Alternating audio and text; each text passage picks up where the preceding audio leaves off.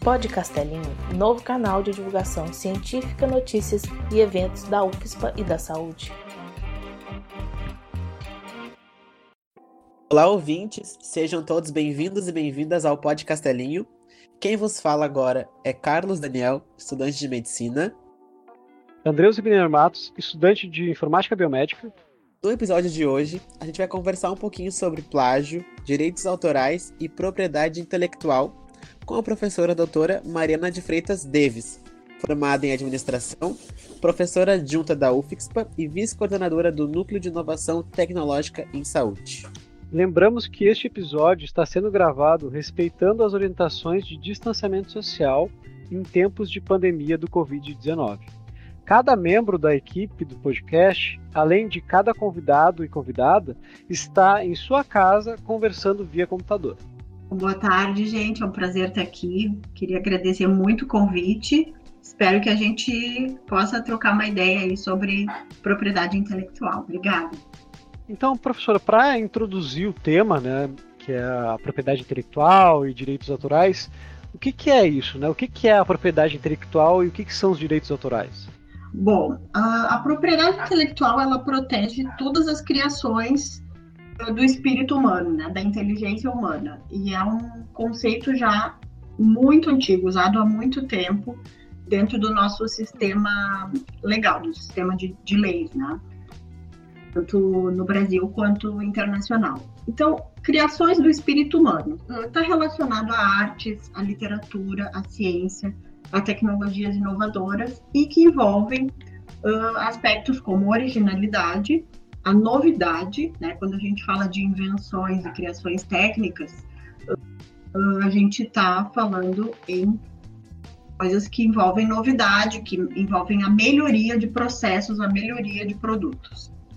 E também na condição de distinção, ou a gente pode falar em diferenciação entre produtos e serviços similares, né? como, por exemplo, as marcas registradas. Né? Quem não conhece as marcas.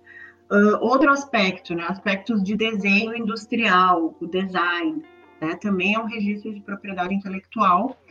Uh, e também temos aí questões mais específicas ligadas a produtos agrícolas, como cultivares, temos uh, questões de registro de indicação geográfica, tudo está dentro do, digamos assim, do guarda-chuva da propriedade intelectual.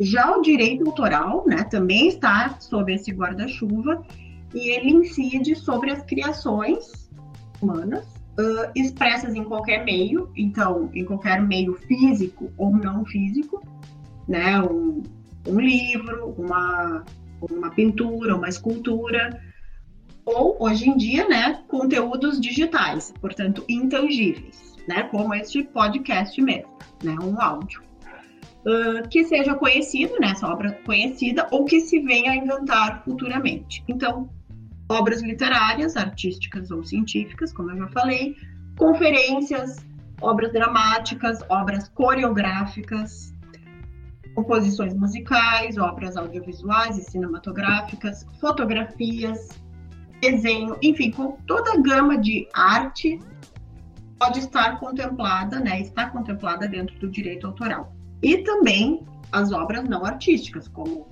teses, livros, dissertações, traduções. Uh, o próprio software, né, um programa de computador, é uma obra autoral também. E aí a gente vai ter obras individuais, né, de uma única pessoa, um único autor, ou obras coletivas, né, aquelas que têm múltiplos autores relacionados a ela. Coletâneas, compilações, enciclopédias, dicionários, bases de dados, e outras obras, né, que tem aí que constituem uma criação intelectual. Então, tudo isso é, são obras contempladas no direito autoral. Esse direito ele tem duas faces. Tem o direito uh, a face moral, que está relacionada com a reivindicação da autoria da obra. Né? Então, o autor tem o direito de reivindicar para si a autoria da sua obra, uh, ter o seu nome, seu pseudônimo, uh, indicado ou anunciado como autor da obra, tem o direito de conservar essa obra inédita, de assegurar sua integridade, de modificar a obra antes ou depois que ela é utilizada. Né? Tudo isso pertence à, à parte moral do direito autoral.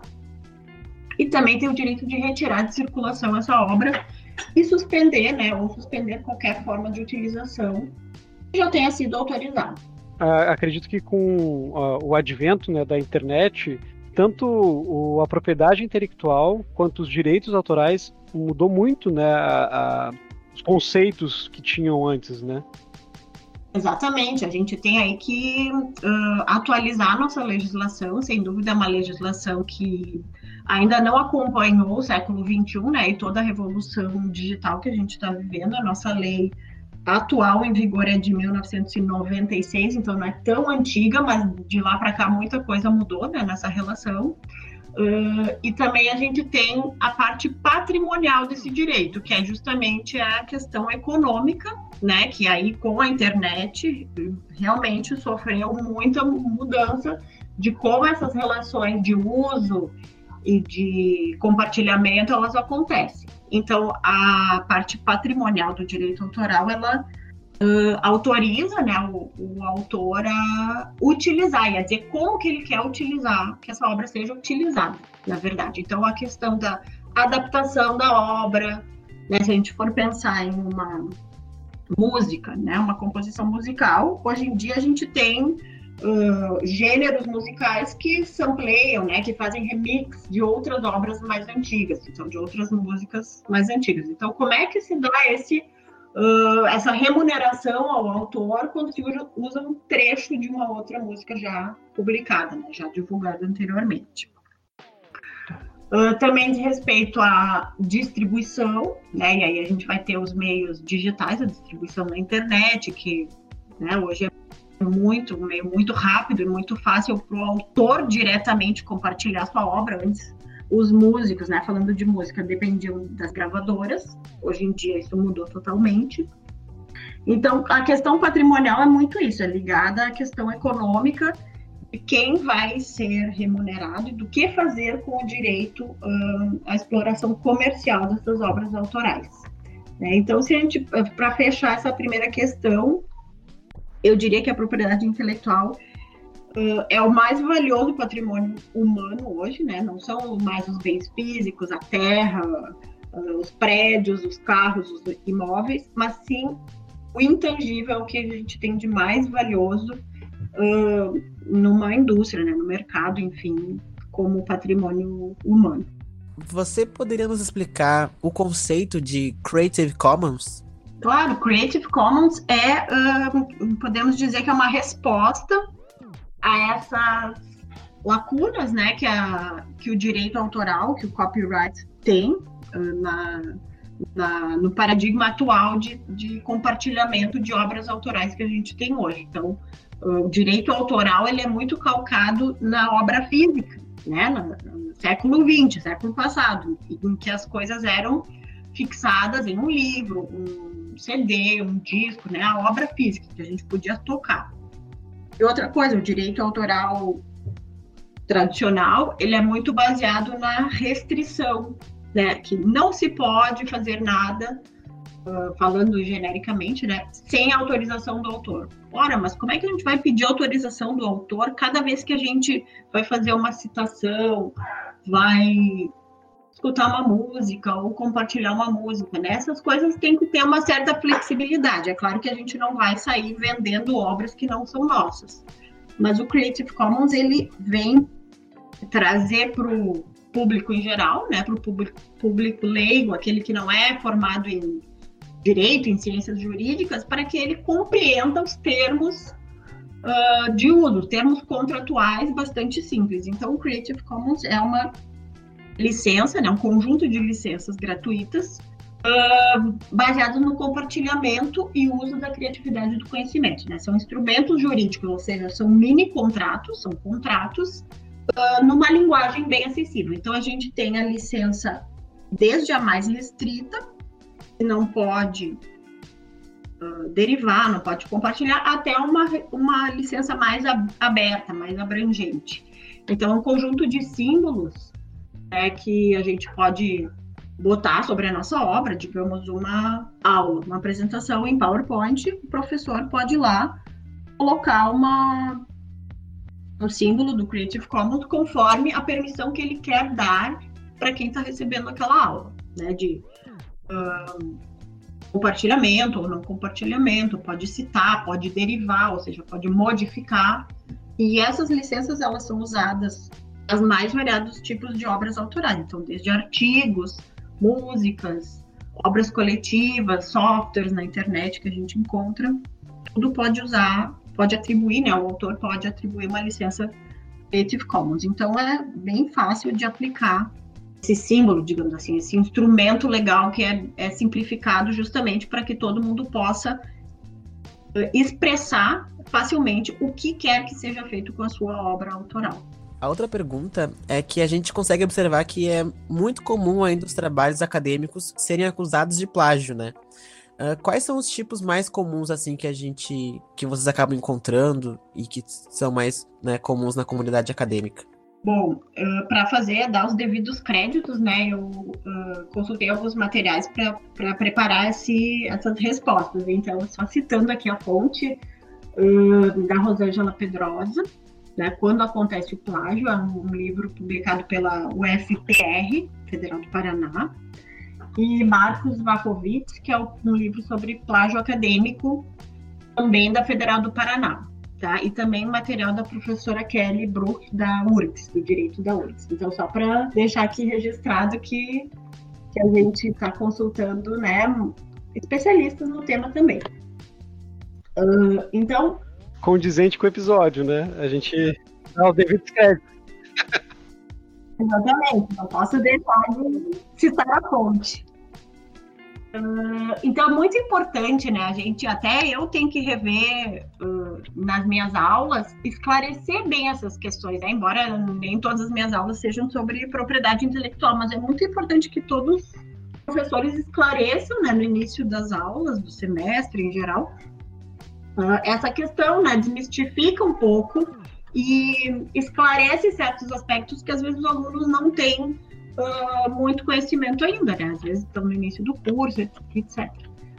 Um, plágio, ele acontece, né, com a internet, enfim, é muito fácil isso acontecer, é muito fácil copiar trechos de outras obras já publicadas. Isso é uma coisa muito simples. Só que isso é crime, tem implicações éticas, tem implicações jurídicas, né? Pode levar até uma, uh, né? Em casos de pós-graduação já houve uh, pessoa que perdeu o título de mestrado, de doutorado em função de descoberta de plágio no seu trabalho.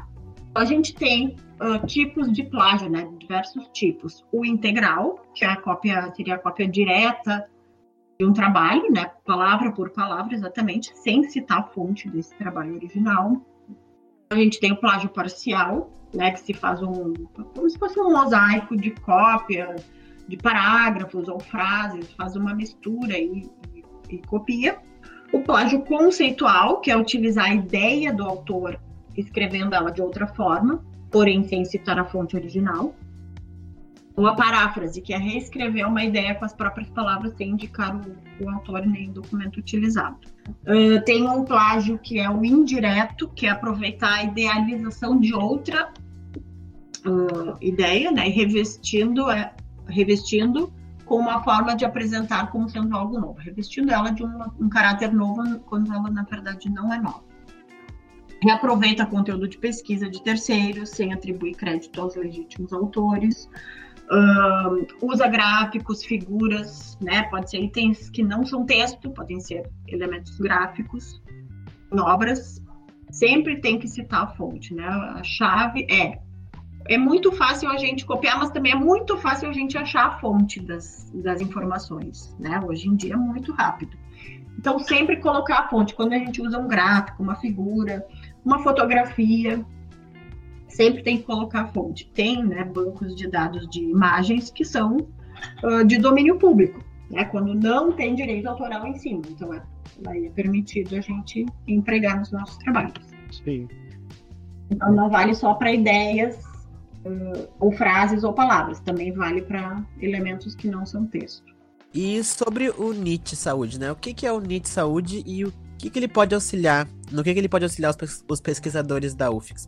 Bom, NIT Saúde é o, é o, Núcleo de Inovação Tecnológica e Empreendedorismo. Então tem um Ezinho ali no final que é empreendedorismo em saúde. Então, o NIT, a gente trabalha com todas as questões de propriedade intelectual.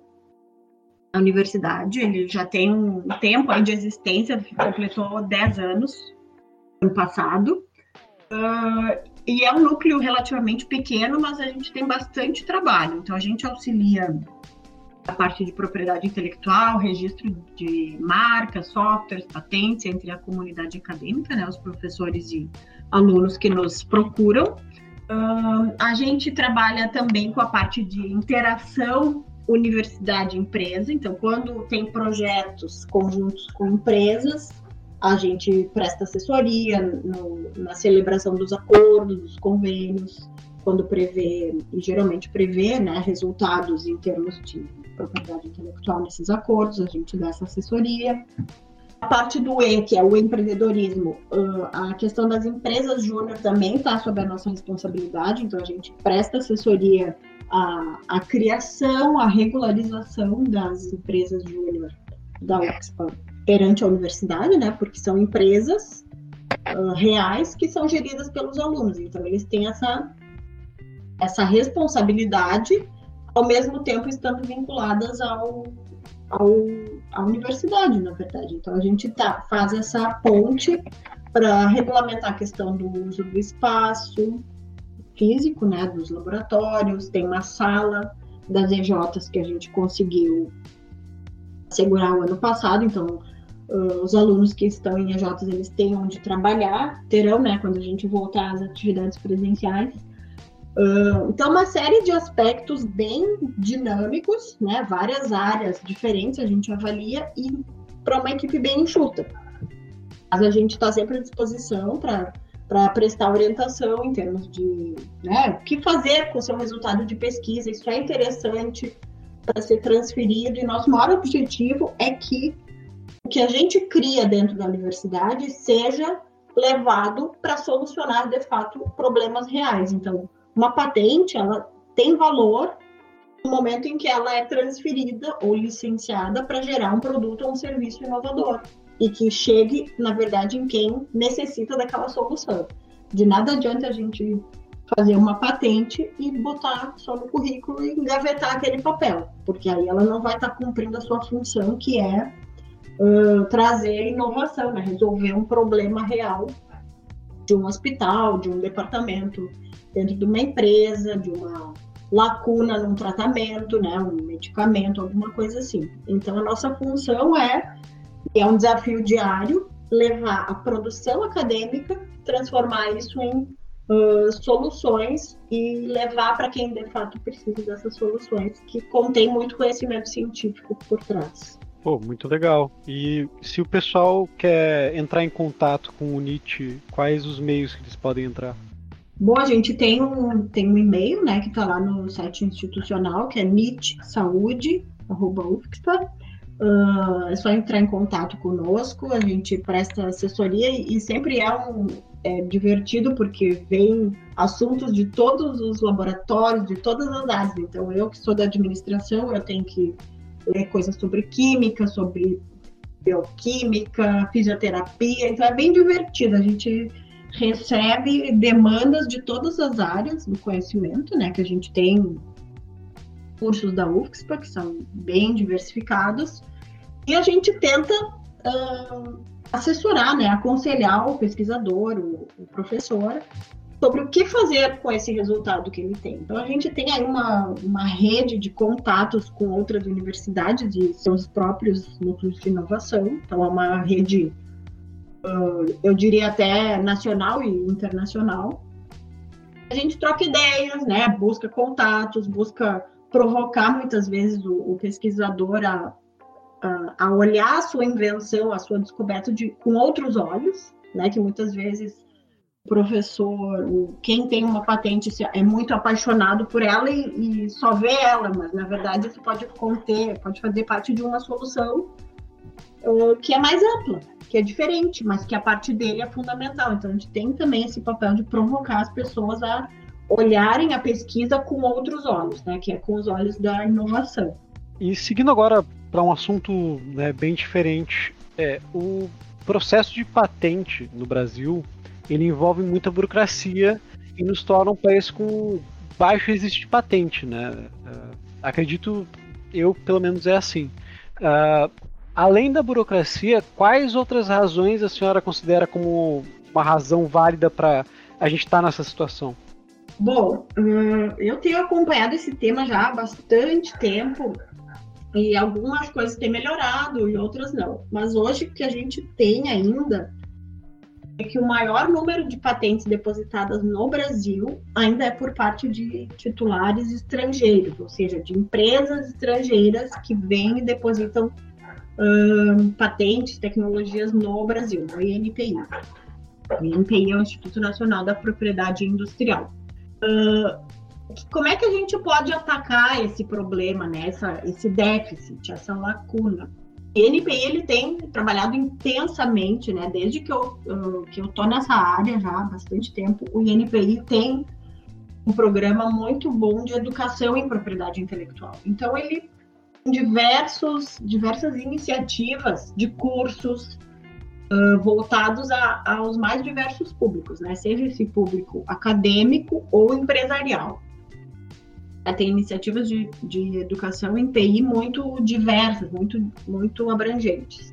Justamente para atacar, né? Esse, esse, essa razão que você comentou é talvez a falta de conhecimento do brasileiro médio sobre o que, que é a propriedade intelectual. E, e a nossa cultura talvez não valorize tanto isso como outros países. Né? A gente tem aí bens intangíveis fantásticos, só que a gente não sabe ainda dar o devido valor para eles.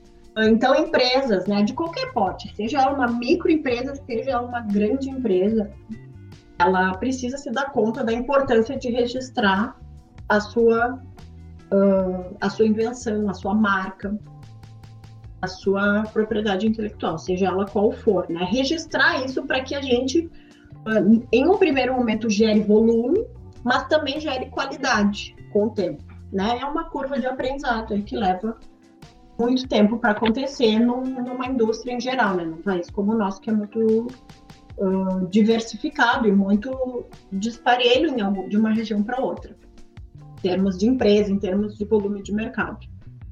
Uh, se a gente olhar, né, falando nessa diversidade, a nossa cultura, a nossa gastronomia, aspectos culturais regionais, aí tem um enorme potencial de geração de uh, serviços, produtos. Se a gente pensar na indústria do turismo, na indústria da gastronomia, em falar em todas as outras, uh, o que, que, é isso? A gente tem aí um potencial imenso de gerar visibilidade, de gerar produtos, de gerar marcas que tendem a movimentar a economia, gerar empregos. Então, esse potencial, ele aos poucos está sendo uh, aumentado, está sendo desvendado com ações não só do INPI, mas também do SEBRAE, uh, do SENAI, né, de várias uh, entidades do sistema econômico e, e industrial do Brasil que tentam dar esse direcionamento para que haja esse aprendizado e haja uma maior conscientização da importância do registro da propriedade intelectual. Acho que seria nesse sentido.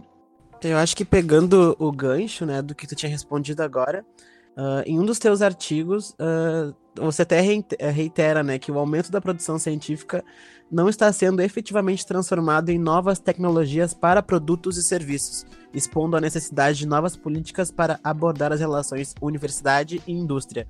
Quais são as políticas que você considera importantes né, nessa relação universidade e indústria?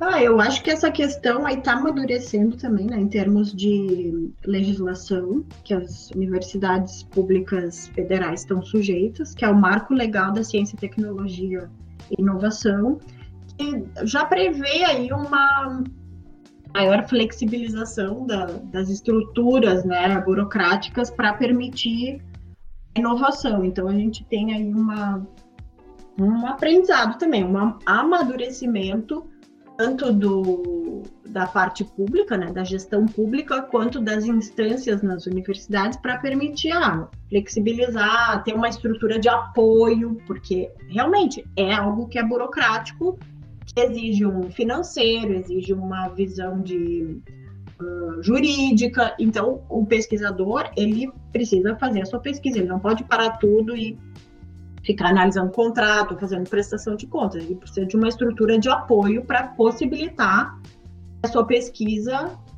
possa sair né, e interagir com, com uma empresa. Então, aos pouquinhos, acho que a gente está melhorando uh, em ter a, digamos assim, o espaço e as estruturas internas que permitam gerar inovação né, a partir da, da pesquisa. Então, com a criação deste instituto, o INPI facilitou no registro e concessão de propriedade industrial.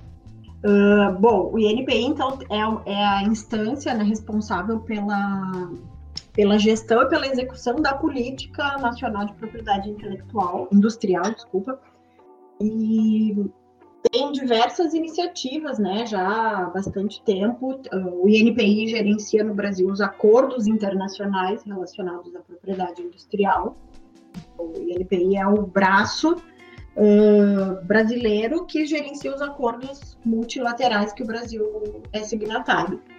Então, isso permite uh, ganhar tempo em termos de um depósito internacional de patente, um depósito internacional, um registro internacional de marca uh, e outros aspectos. Então, com esse, com essa comunicação, né, com vários países, de 100 países, uh, o INPI tem um trabalho de receber os pedidos e examiná-los, né? Examiná-los no sentido do, do mérito tecnológico, né? Falando de patentes especificamente. Ora, a gente vai dizer, ah, mas o INPI demora muito para examinar patentes, mas hoje em dia eles estão reduzindo bastante essa fila. É, tem vários casos em que um pedido passa na frente da fila de exame, então acelera o processo um pouco, que é o caso de uh, pedido de patente de startups, né? Então, de empresas nascentes, microempresas e empresas individuais que querem requerer uma patente, elas têm o pedido uh, passado para frente na fila, digamos. A fila é enorme, eles já ganham aí um certo tempo na frente dos outros, outros pedidos. Universidades e institutos de pesquisa também têm essa prioridade patentes na área uh, de tecnologias verdes, então tecnologias de energia alternativa, agricultura sustentável, gerenciamento de resíduos, então todas as tecnologias voltadas à sustentabilidade também têm aceleração do, do pedido.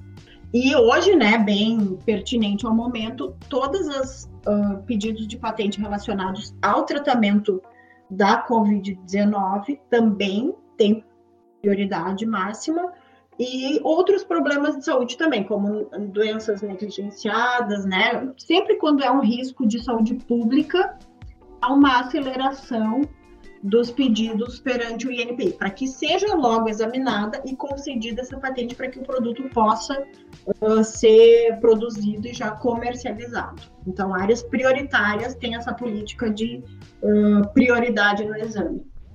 Uh, outra coisa é essa, uh, esse papel do INPI, né? Falando em, em INPI, que ele tem não só de ser um, digamos, um cartório, um órgão de registro, mas ele tem um papel ativo na execução da política uh, estratégica para o setor de inovação, né? Para alavancar realmente negócios baseados em propriedade intelectual. Então, ele fomenta esse assunto dentro dos ecossistemas de inovação, então ele vai, faz palestra, faz evento, mobiliza o setor, né? Por exemplo, a Confederação Nacional da Indústria tem iniciativas conjuntas, sempre voltado à conscientização, né? Aumento da conscientização sobre propriedade intelectual nos projetos que são conduzidos dentro de empresas. Então, porque realmente o, a figura responsável por produzir, desenvolver e produzir soluções inovadoras é a empresa, né? não é a universidade. É a empresa que tem que justamente produzir e comercializar, né? ou fornecer para o Sistema Único de Saúde, vai ser algo que é produzido em escala, muitas vezes. Então, quem faz isso é a empresa. Então, o INP tem essa atuação, digamos, de aconselhar e assessorar nesse sentido. Então, nesse, assim, esse papel, é, eles estão bem ativos, né? E como eu acompanho isso há bastante tempo, eu vejo que eles estão cada vez sendo mais eficientes, de fato, nesse papel. E só para colaborar com o que a professora agora explicou, é, lembrando, pessoal, que a propriedade industrial ela abrange patentes, marcas, desenho industrial, transferência de tecnologia, indicação geográfica, programas de computador e topografia de circuito integrado. É isso, né, professora? É isso. O direito autoral, que a gente discutiu mais no início, uh, também é uma forma de propriedade intelectual. Então, a gente tem a intelectual e a industrial, que é aquela parte mais aplicada a transações comerciais, né, como marca, patente, outras que têm um papel mais econômico, enquanto que o direito autoral tem aquela função mais de disseminar as né, obras baseadas em qualquer tipo de conhecimento. Tá certo. Professora Marina Davis, muito obrigado pela sua participação aqui no podcast, no Podcastelinho. É, nós ficamos muito felizes de poder estar tá, uh, contribuindo né, com essa discussão sobre direitos autorais, sobre né, plágio. São coisas muito importantes para a gente respeitar essas, né, os autores em si, e respeitar as pessoas que criaram e passaram por todo esse trabalho de, né, de, de ter essa ideia, de ter esse pensamento, é, ter esse projeto e etc. E achamos muito legal também de, de a, a, senhora tirar um pouco do seu tempo de, de preparação aí de aulas, várias coisas têm que ser preparadas para vir aqui falar com a gente. Foi um prazer, eu quero agradecer muito. Acho que é bem relevante esse canal que está aberto, então, para disseminar e trocar ideias né, sobre esse assunto que eu gosto tanto. Foi um prazer mesmo. Muito obrigado. E aproveitamos também para agradecer a equipe do Podcastelinho que trabalhou na elaboração desse episódio. É, são elas, na pesquisa, Laura Moraz e Maico Triaca, no roteiro, Camila Rosado e Ravena Maia na locução, Andreus Matos e Carlos Daniel.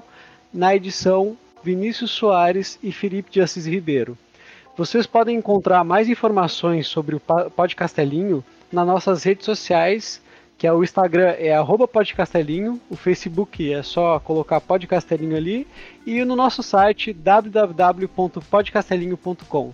Até a próxima, cuidem-se eh, e, se possível, fiquem em casa.